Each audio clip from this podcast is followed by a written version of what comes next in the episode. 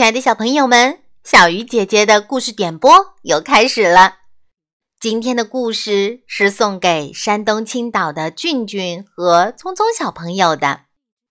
爸爸妈妈想对你们说，在这个不一样的寒假里，你们两个都特别棒，能够相互理解、相互鼓励，自己学习，自己收拾东西，学习了好多本领。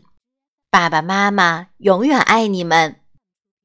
同时，今天也是俊俊的生日，爸爸妈妈要对你说：“亲爱的俊俊，生日快乐！”俊俊和聪聪都是小鱼姐姐的好朋友，能听到你们的好消息，小鱼姐姐真的很开心。听说俊俊已经开始独立睡觉了，真的好棒！小鱼姐姐为你骄傲。那马上开始今天的故事。第一次自己睡觉。英子上幼儿园大班了，她能自己换衣服，还能写很多字。跳绳能跳十下，圆辣椒和胡萝卜呢，咬咬牙也能吃下去。尿床，早就不尿了。英子完全长成了一个大孩子呢。身边的人都夸奖他说：“有一天，英子对妈妈说：‘我要练习一个人睡觉。’啊，你行吗？”妈妈。有点担心，因为英子一向是没有妈妈陪就睡不着的。我说能行就能行，有好朋友陪着我的。英子唱着说，还咚咚的拍着胸脯。英子有好多喜欢的动物玩偶。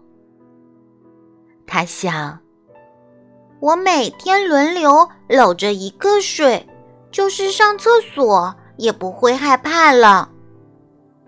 狐狸、猫咪、小熊、兔子和企鹅，英子把要跟他一起睡觉的动物玩偶排好顺序，写成一个表，贴到了房间的墙上。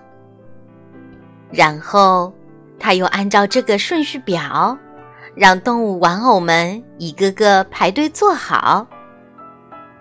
就这样，他真的开始每天努力一个人睡觉了。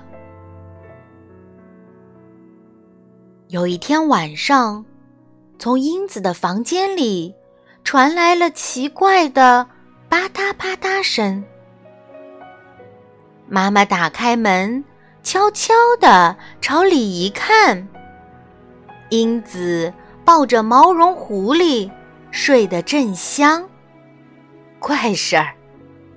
妈妈正要把门关上，玩具箱里的动物玩偶们开始吵嚷起来：“喂，别骑在我身上啊！你那么重！”不怪我，我们本来排的好好的，就被这么扔进了玩具箱里。今天晚上轮到狐狸了吧？是的，那明天是谁？嗯，不知道。什么？啊，这下可糟了！动物玩偶们着急了。嘘，安静，别把英子给吵醒了。被英子搂在怀里的狐狸忽地坐了起来。英子做梦都说她好喜欢我，真可爱呀！狐狸得意地说：“我一直给英子当枕头，她说枕着我睡好舒服。噩梦里的怪物出来一个，我干掉一个。”英子说：“跟我睡觉好安心。”英子拿我的长耳朵当围巾，他说又软又暖和。我一给英子讲起蓝色的大海，他就会说：“哇，我也要去。”可现在睡觉的顺序全乱了，怎么办呢？他们一个个都快要急哭了。哎呀，都怪我不好。刚才妈妈看到动物玩偶一个个坐在地上，觉得奇怪。就一边嘟囔着：“英子这孩子怎么也不把它们收拾好。”一边把它们收到玩具箱里去了。对不起，对不起，我不知道是这么一回事儿。妈妈连忙跟动物玩偶们道歉。可是动物玩偶们一看到妈妈，就立刻闭上嘴不说话了。原来他能一个人睡觉，是因为有了你们的陪伴呢。谢谢你们。妈妈摸了摸动物玩偶的脑袋，让我来看看。今天晚上是狐狸，那明天就是猫咪，接下来是小熊、兔子、企鹅，这样可以了吧？妈妈一边看着顺序表。一边把动物玩偶们重新排好。到了第二天的晚上，英子刷完牙，换好睡衣，看了看墙上的动物玩偶顺序表。今天晚上和我一起睡觉的是猫咪。他回过头来，正要伸手去抱毛绒猫，却吃惊地瞪圆了眼睛。咦？妈妈也一脸认真地坐在动物玩偶的队列里。妈妈，你怎么也在排队？把妈妈也排进来吧。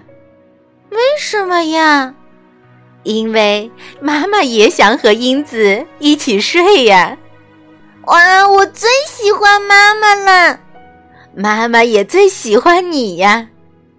英子紧紧地抱住了妈妈，妈妈的眼睛闪着泪花。那今天晚上就轮到妈妈了。什么呀？明明轮到我了嘛！说话不算数。毛绒猫生气了似的抖动了一下胡须。猫咪也一起睡。听到这句话，猫咪。松了一口气，其他动物玩偶的眼睛也都亮了起来，很开心似的跳动了一下。不过，妈妈和英子好像都没有看到。